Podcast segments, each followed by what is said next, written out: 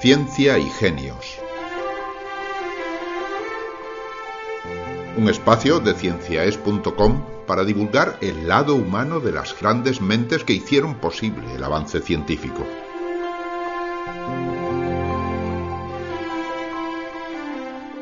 Ciencia para Escuchar vive gracias a las aportaciones voluntarias de nuestros oyentes. Si le agrada nuestro trabajo y desea colaborar, visite nuestra página web cienciaes.com.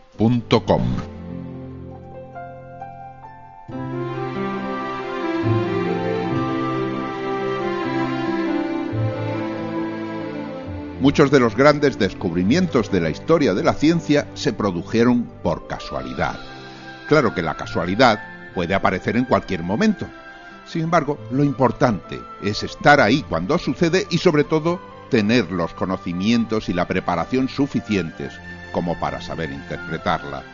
Eso es lo que le sucedió a Alexander Fleming. Se fijó en un hecho fortuito y en lugar de desecharlo, como hicieron muchos antes que él, investigó sus causas y logró abrir el camino que proporcionó a la humanidad una de las armas más poderosas en la lucha contra la enfermedad, la penicilina. Recibió por ello el Premio Nobel de Fisiología y Medicina en 1945. Como complemento a la historia de su vida que le invitamos a escuchar, en nuestra página web, cienciaes.com, les ofrecemos, traducido, el texto del discurso que Fleming pronunció ante la Asamblea Nobel. Escuchemos su historia escrita por Carmen Buergo y realizada por Ángel Rodríguez Lozano.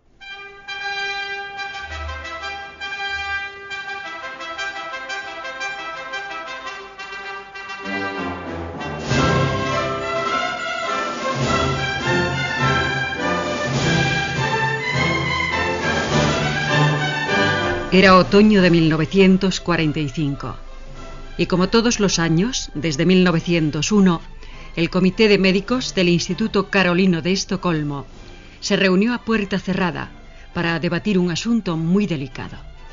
El nombre del investigador que merecía ganar el más codiciado de los galardones internacionales. Habitualmente los directivos se enzarzaban en tensas e intrincadas discusiones, pero aquella vez la sesión fue inusualmente breve. En la mente de todos resonaban las palabras del testamento de Alfred Nobel. Los premios deben destinarse a quienes más hayan contribuido en el último año al progreso y beneficio de la humanidad. Sin mediar palabra, los miembros del comité se escrutaron con miradas cómplices y todos, al unísono, propusieron los nombres de tres eruditos británicos. Durante la guerra ya felizmente acabada, los tres habían salvado millones de vidas gracias a una sustancia milagrosa, la penicilina. Era por tanto indiscutible que en 1945 el Nobel de Medicina debía ser concedido a Arne Schein, Howard Florey y sobre todo al hombre que la descubrió, Sir Alexander Fleming.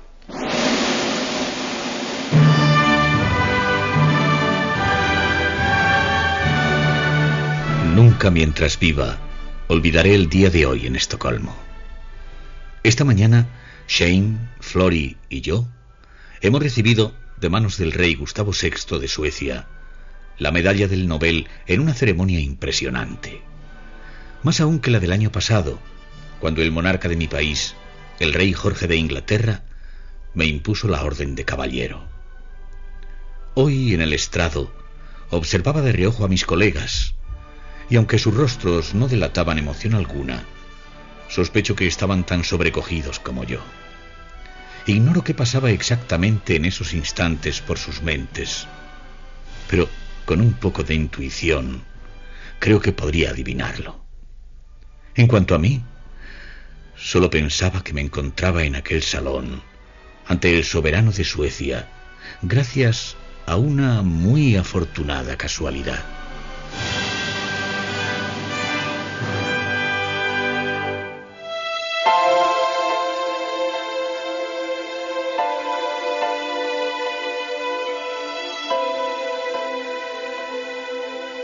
Alexander Fleming siempre reconoció que su mayor descubrimiento, la penicilina, fue fruto del azar. Ocurrió en 1928 cuando entró en su laboratorio para analizar un cultivo de gérmenes de estafilococos que había dejado al descubierto durante varios días. Había concluido ya el trabajo y estaba a punto de tirar el recipiente del cultivo cuando observó que algunas motas de moho habían caído accidentalmente dentro de él. El hecho en principio no tenía mayor importancia, hasta que Fleming comprobó que había sucedido algo muy extraño. Los hongos habían destruido las bacterias adyacentes e impedido que nuevos gérmenes brotaran a su alrededor.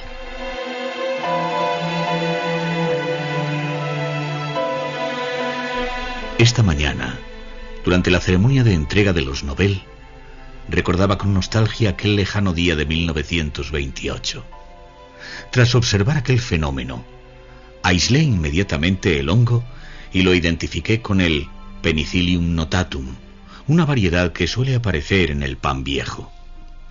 Comencé a experimentar con distintos cultivos y enseguida comprendí que en el moho existía algún compuesto que resultaba letal para los gérmenes, pero inofensivo para las células sanas. Decidí dar a aquella enigmática sustancia el nombre de penicilina, pero solo pude llegar hasta ahí. Lamentablemente, disponía de muy pocos recursos y mis conocimientos de química eran escasos. Por eso no me fue posible aislar el antibiótico. Me limité a comunicar al mundo su existencia en un minucioso trabajo que publiqué en 1929 y que pasó prácticamente inadvertido. Casi nadie reparó en él, hasta que, a los diez años de su publicación, justo cuando estalló la guerra, dos hombres, Flory y Chain, presentes aquí hoy conmigo en Estocolmo, decidieron prestarle la atención que merecía.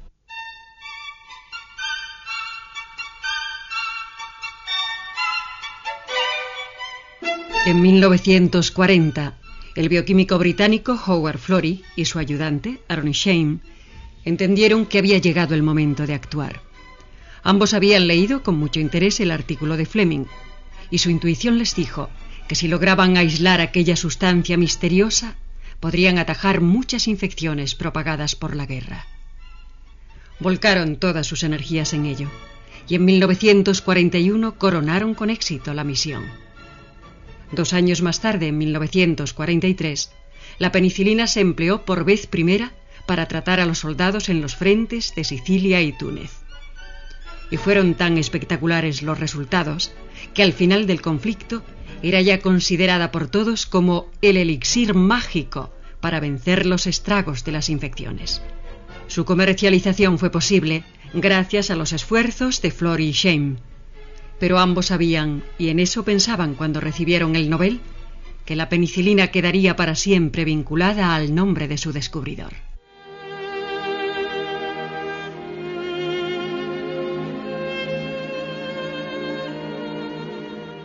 Ha sido un día intenso, tan cargado de emociones que no he podido conciliar el sueño. Para burlar el insomnio, he salido de incógnito y de madrugada a pasear por las calles desiertas de Estocolmo.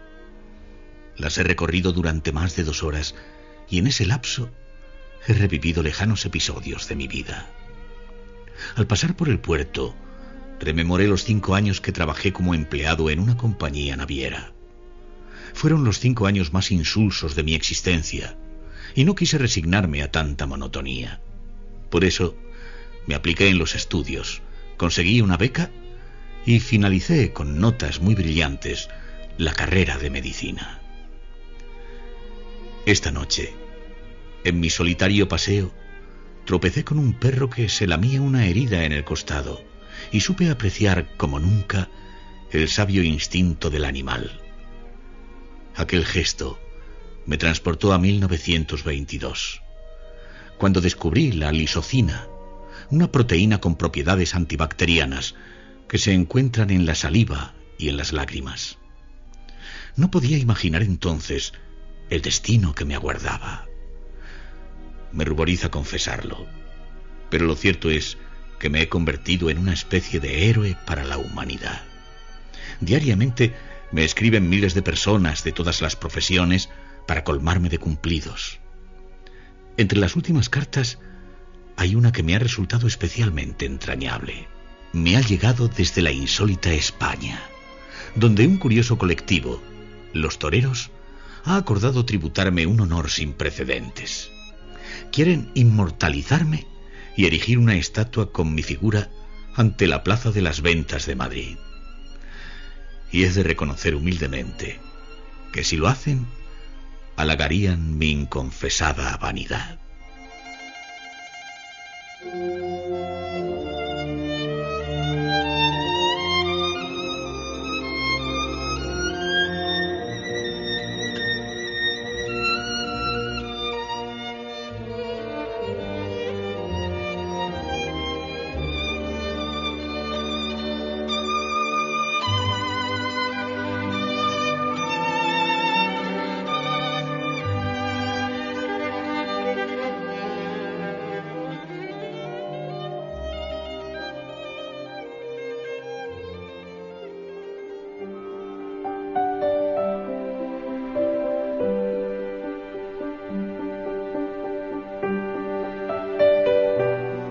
Han escuchado ustedes Ciencia y Genios. Ciencia para Escuchar les ofrece 10 programas de divulgación científica, todos ellos accesibles desde nuestra página web, cienciaes.com. Allí encontrarán ustedes también el enlace a Radio Cienciaes, 24 horas de ciencia cienciaes.com. Ciencia para escuchar.